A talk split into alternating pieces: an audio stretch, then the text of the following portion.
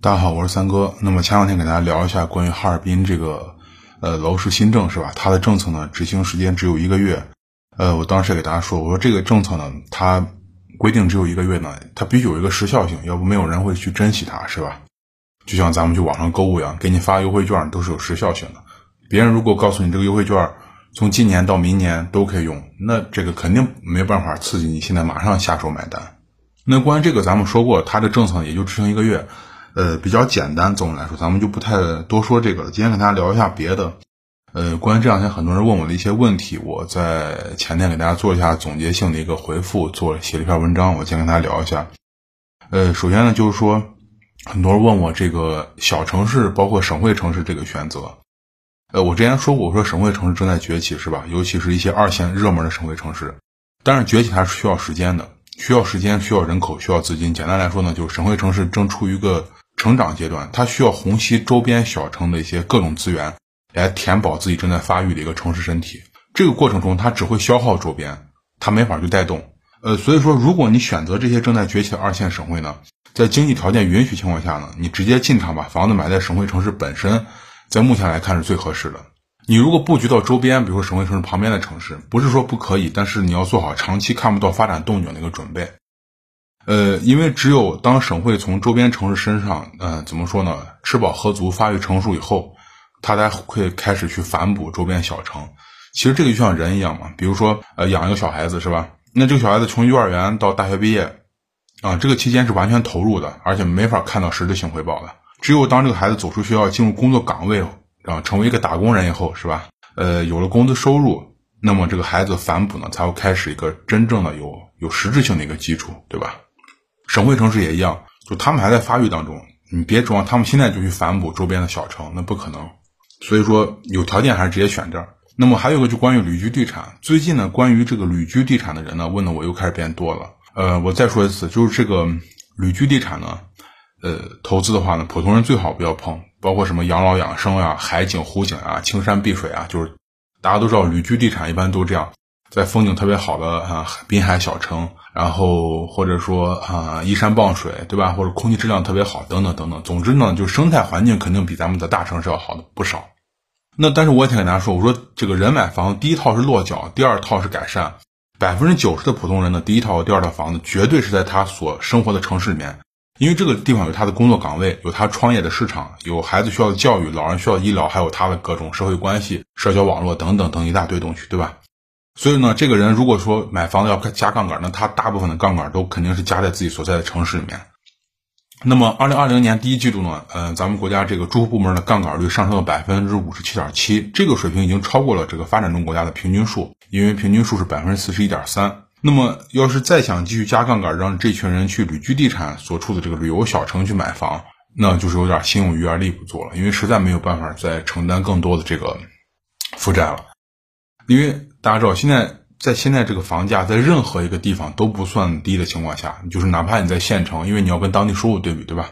在任何一个地方房价都不算低的情况下呢，人首先是生存，然后才是生活。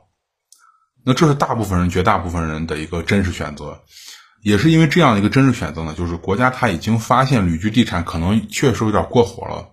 首先呢，在二零二零年九月二十五号，发改委就发出了一个通知。这个通知全称叫做《关于促进特色小镇规范健康发展意见的通知》，这个里面就明确要求一些打着文化旅游特色小镇的这些名头去大力发展房地产行为的，要进行打击啊，严厉打击和淘汰。嗯，如果大家以前对旅居地产动过念头，可能联系你的这个销售呀，或他会给你说各种这种特色小镇是吧，或者旅游小镇等等。大部分的时候其实就是冲着发展房地产去的，那个小镇别的东西什么都不行。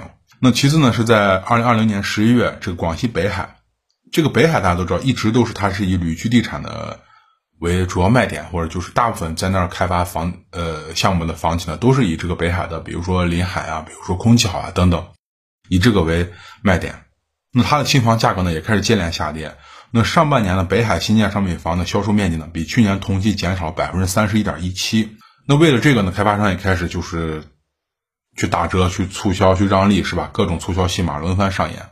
那十一月呢，北海新建商品房住房价格呢，比今年一月份下跌了百分之五点七。同时呢，北海楼市的库存呢，在九月份上升到三百七十一万平方米，这个存销比达到历史最高了，三十点七。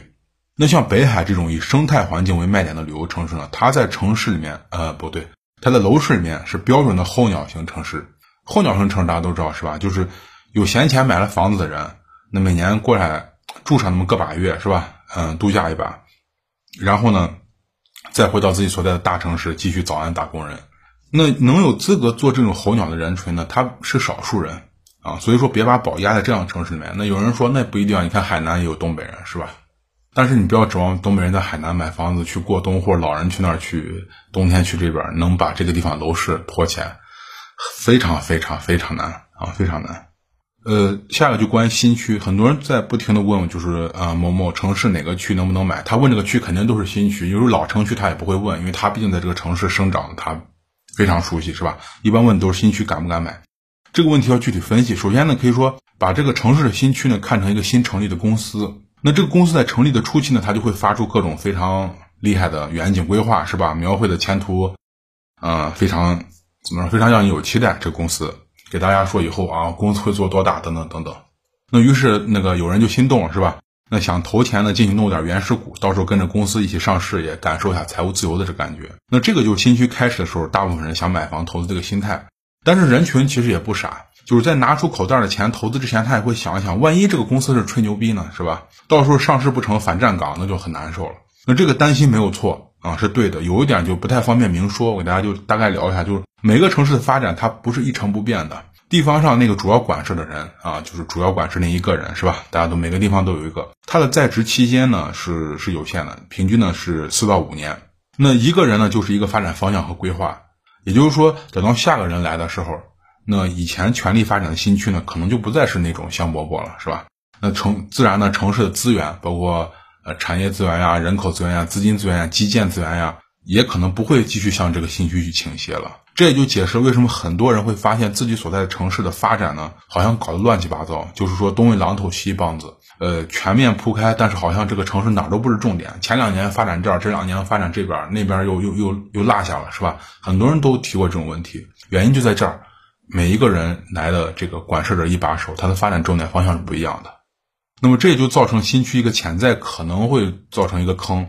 呃，那就之前的发展和规划也许真的不错，但是呢，时间一到呢，管事人一换呢，新区的这个发展会突然变慢。那之前一些计划甚至可能会被砍掉，或者说缩水。那于是呢，还没有发发育成熟的新区呢，就就彻底拉垮了，是吧？那投资房子呢，可能很可能就出现站岗，或者说没有预期那么好的一个行为。那鉴于这个原因是不可控的，因为这个普通人，你这不是说普通人，就不是普通人，你也控制不了这个原因。所以说咱们只能预防。那具体预防标准看两个，第一个呢就是是否看投入教育资源，这一点非常重要。就是说教育资源的投入，尤其是优质教育资源的投入呢，绝对是新区发展是否敢进场的一个重要依据。有了优质教育资源呢，就一定要买入其学区房。退一万步讲啊，未来新区就算遇到我说的这个问题，发展的半路搁浅了、搁置了啊，半路的发展缩水了。那只要有重点的学校的学区房在这块，也可以让你免于站岗。当然，这个学学学校是正儿八经的重点分校，不是那种挂个挂羊头卖狗肉那种学校，那个学校就没什么用。第二就是地铁，如果新区有一条或两条上地铁，甚至出现了就是后面这个重要，甚至出现了正在建设这个 TOD 地铁中枢，那基本可以断定呢，起码在规划上，未来是准备承载大量人口在这流动的。那这个时候呢，你如果尽量能买入 TOD 站点附近的话最好。你再不然呢，起码买入临地铁站点的刚需房，啊，不会让你说怎么说呢？万一以后发展缩水，不会让你说那么惨。这个就是堵进新区最稳妥的一个策略，也是咱们普通人能做的两个预防点。因为像我刚说的那个那个东西，的确社会中存在，每个城市都有，但是咱们没法改变，所以说咱们只能预防。还有另外一个关于房地产税的一些问题，最近开始问的人也多了。问这个问题呢，都是和人人口普查有关。呃，所以问这问题开始，这个频率呢上升的非常快。最近几乎每隔个两天就有人问关于房地产税的这个事。不过我还是想泼一下冷水，就是房地产税没有那么快。首先，相当一部分人观念就是错的，把房地产税当成国家打压房价的一个工具，认为是控制房价的一个手段，这个就属于错的非常已经离谱了。房地产税的开征与否和房价都没有关系，它是国家和地方发展有密切关系的。之前我说过，这个房地产相当于一种劳动剩余收集的工具。这种一次性收集未来多年劳动剩余的方式呢，让国家和这个地方有了发展的一个动力来源。这个动力说白了就是资金啊，不然你以为地方上发发展那个资金是靠印钱印出来的？不可能，那就是每个人的钱啊，每个人的钱。因为之前我呃做过一次，就是以二零一七年土地出让金为五点二万亿为例，要让房地产税超过土地出让金的收入很难，因为你当免征面积为零的时候，税率必须在二点五；免征面积为十二的时候，税率必须在四以上。如果参考国际上的免征面，国际上这个零点六到零呃六点七的税率来算的话，那么咱们的合理税率应该在零点一到百分之一，啊，百分之零点一到百分之一，对对应的话，就人均免征面积应该是三十平方米，那综合的名义税率应该是零点三到三点五。那当下这个存量房的规模和房价水平来征收的话，那房地产税的收入应该在一千六百七十八到一万九千五百七十九亿。这个数字仅相当于二零一七年土地出让金收入均值的一个百分之三十七点六吧，不到百分之四十大概。以上这个还仅仅是拿一七年的数字土地出让金的数字算一下，我还我还没有算一七年由于土地出让金带动的包括房地产营业税、企业所得税、契税、房产税、土地增值税等等十一项和房地产有关的税收，这这都要算到土地财政里面的。那可以肯定说，相当一段时间里面，房地产税都没有办法代替现有的土地出让模式，从而带动了一整套和房地产有关的收入，它搞不来这么多钱。如果你往前看，长久看，房地产税出现是必然的。但是这个要完全代替现有的土地财政模式，它需要相当长的一个时间。在这个期间的话，房地产税和土地财政的关系就像是跷跷板啊，此起彼伏，没有办法做到完全的就是互相代替。另外，我之前。嗯，前两天跟大家就聊过，都提过是吧？呃，疫情过后，像德国啊、英国、啊美国这些楼市已经非常成熟的国家，房价都出现了上涨，包括咱们亚洲韩国的首尔是吧？他们的首都也出现了暴涨。那大家知道，这些国家可是早早早早都有房地产税了，很早，那人家执行了很长时间了，这个东西不挂钩是吧？不挂钩，不要指望这个，他只是说，在未来这个东西会把土地出让这种一次性的收入变成长久的一个。收入这个房地产税的这个税基必然会大，就是它征收的面可能会广，但是我倾向于税基大，征收的税率低，这样的话呢，每个人负担小，但是可以收上来总数大。那最后再简单说下一些其他城市或者说大方向吧。呃，首先呢，最近很多人问城市群是吧？城市群是未来主要发展的一个形态，这个我给大家说过。但是呢，城市群它并不是个个都好。当前看来呢，一直以之前被人就是口头上称为三大城市群的这个京津冀呢，已经成为楼市的一个重灾区了。北京呢，自己从过去两年中的下跌呢，基本上算是站稳。那旁边的河北省呢，已经是一片哀嚎，是吧？石家庄、廊坊价格都回到三年前了。那一直特立独行、走出上涨行情的这个唐山，我在之前的有个六七期之前吧，如果大家有印象，我说过唐山肯定这个上涨是马上要到头了。那么最近我有两三个粉丝在唐山有二手房，呃，他们准备把房子卖了去在别的地方买房，就是聊着的这个过程中，他就告诉我这个房子非常非常不好卖。啊，非常不好卖，而它的地方还非常不错，唐山的二手房很不错的商品房。他说这个变现已经非常困难了，就是也能变，但是你要维持现在这价钱，肯定不行，和预想的这种唐山就是新房市场的热度根本就是两码事。呃，那么这是唐山是吧？京津冀还有个天津，那天津呢，它现在是碍于自己直辖市的身份呢，它总还给自己的人口落户设这个门槛。我感觉这都什么时候？天津好像不知道着急。你像长长三角、大湾区，人家那些城市，那恨不得就是把门完全打开，往里面拉人。但是呢，天津有一点优势，就是高考。呃，根据十月二十九号贝壳研究院他发布的流动人口购房报告显示呢，天津呢，它平均流入人口的购房年龄是多少呢？是三十八点五岁。这个比别的地方就高啊。因为我如果没记错的话，像杭州呀，像。南京啊，这边应该是三十二点几，不到三十三岁。那这个年纪非常有可能就指明了一点，那就是大部分流入天津买房的人呢，是冲着买学区房去的。这个年龄刚好和孩子教育是吧？他能挂上钩嘛？毕竟比那个杭州那个要年轻整整六岁，呃，年长整整六岁。说白了就是看上天津的高考优势了，教育资源了。那剩下一些一些城市群，比如说大湾区啊，啊，长三角啊，嗯，成渝啊，还都不错啊，非常不错。呃，那么还有一些正在横盘和降价的城市，我之前说过，比如说房企联合不降价的河南省会郑州，呃，山山东的双核心青岛和济南，呃，还有就是那个存在感一直不太强的那个山西省会太原，啊，那当然还有这个房价最良性的这个长沙。那以上这些呢，青岛、济南呢，基本上是跌到头了。前两天有粉丝跟我说，青岛已经开始涨了，我查一下了，是有局部有价格的回弹，涨还谈不上。那么这些地方，你买房你一定要先从二手房入手。就是如果你不着急的话，你，嗯，或者说那比如说你你选这个地方只有新房，那没办法。如果说你这个地方有不少二手房可以选，那在二手房市场里面多看看多淘一下，肯定是没错，肯定没错。尤其这种下跌过的城市，淘淘二手房是非常不错的。呃，那郑州呢才刚刚开始，不着急进场，除非呢一定要买在核心区，比如郑东新区啊，或者已经跌得非常惨的空港新区，因为这跌的惨的是没水分了。郑东新区是郑州的核心，它还能扛扛得住。但是呢，在这里给大家多说一下，呃，我在十一月十八号的新闻，其实我今天早上才看到，郑州出了个楼市文件，这个文件出的很多人都没注意。这个文件里面讲呢，郑州对，呃，这个要求他们的棚改呢，鼓励去鼓励去选择货币化棚改方安置方式。如果确实有实物需求的，才去给你安置实物需求。这个呢，代表郑州的救市已经开始了。当然，这种救市，如果你不关心楼市的政策的话，你不会注意到，证明郑州又想把之前那一套货币化棚改，就是把房子拆掉，把钱给你，然后让你拿着钱去楼市买房的方法呢，再拿出来。呃，然后呢，太原，太原呢，就现在是怎么说，要死不活那种吧，上也上不去，它也没没没怎么下来。最后呢，就是长沙，长沙呢，我。给大家说过，就是温水煮青蛙这种上涨。呃，如果是自住，你要在长沙买的话，不要犹豫，现在就买。长沙还得涨，大家可以记住我说法，长沙还得涨，不要指望长沙去跌。这种城市就是玩的比别的城市还要稳，他就把开发商那个利润控制死，但是他人家的地价每年都往上抬啊，每年都往上抬。那至于一些热门的地级市，比如长三角内的房价连续上涨了五十个月的徐州，啊，地王价格不停刷新的常州和南通，它已经开始出现乏力了。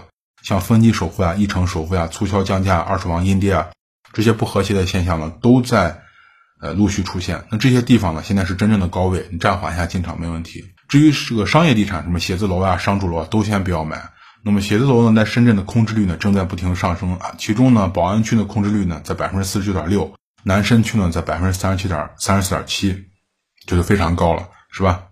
那么二零一九年呢，开始下降这个租金回报率呢，已经让租金掉回了一个大概三年前的水平。我看这个，我看了两两个第三方数据吧，相差很小，基本上都回到第三年呃三年前的水平。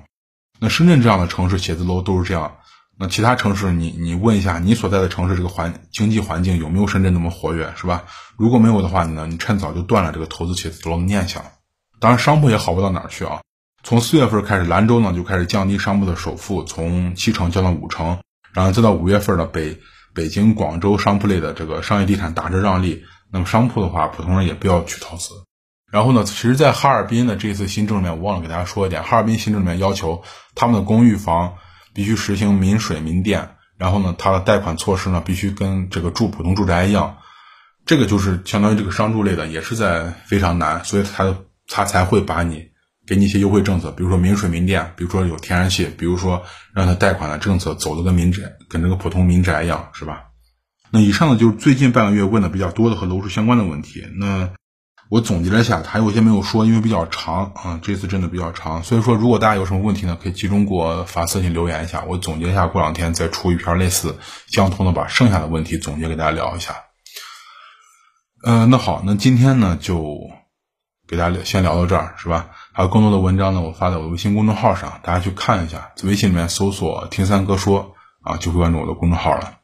那有什么问题呢？可以在后面直接留言，我看到会回复大家。